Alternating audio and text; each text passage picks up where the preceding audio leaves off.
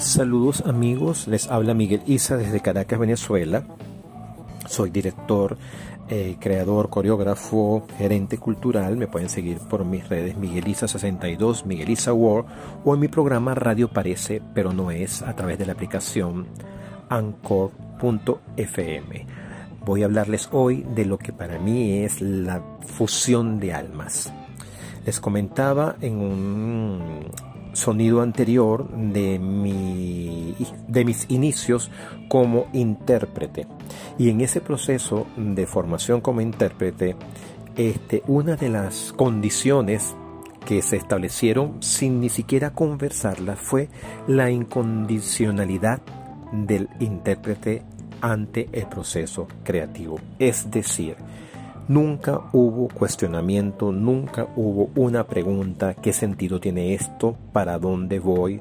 ¿Soy solista? ¿Soy cuerpo de baile? ¿Voy a hacer un padedé? ¿Voy a hacer un dueto? ¿Voy a hacer un trío? O sea, ese tipo de preguntas no existían. Nosotros en esa época nos entregábamos con total abnegación al intérprete y a la locura del intérprete. Perdón, a la locura del creador. Nos entregábamos con tal eh, esa incondicionalidad ante los procesos creativos, es decir, cumplíamos las pautas que nos daba cada uno de los coreógrafos en esos momentos, bien sea para generar material físico o para reproducir un material determinado o para jugar en función de un proceso creativo.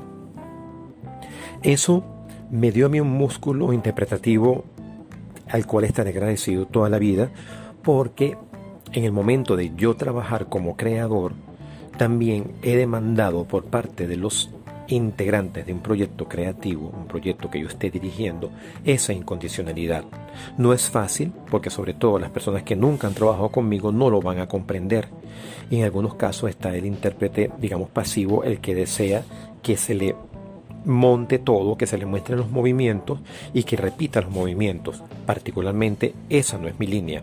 Yo hablo de fusión de almas, es decir, yo hablo mi, yo abro mi alma artística y creadora y busco que de alguna manera el intérprete abra la suya. Yo le pido al intérprete a partir de un imaginario que yo estoy desarrollando, le pido a ese intérprete que reinterprete las palabras que yo le digo para trabajar. Por ejemplo, si vamos a trabajar la nostalgia, yo les digo, vamos a trabajar el recuerdo, vamos a trabajar la infancia, vamos a trabajar cuatro recuerdos de, tu niñez en una fiesta, por decir algo.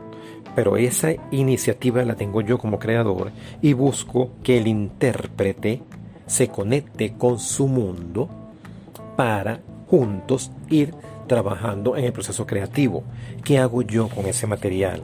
Ese material yo lo reviso, lo trato, le doy distintos, em, distintas aproximaciones lo pongo a prueba de distintas maneras, es decir, si el material es un material parado, a lo mejor le digo que me lo haga acostado, que lo haga sentado, que lo haga de espalda.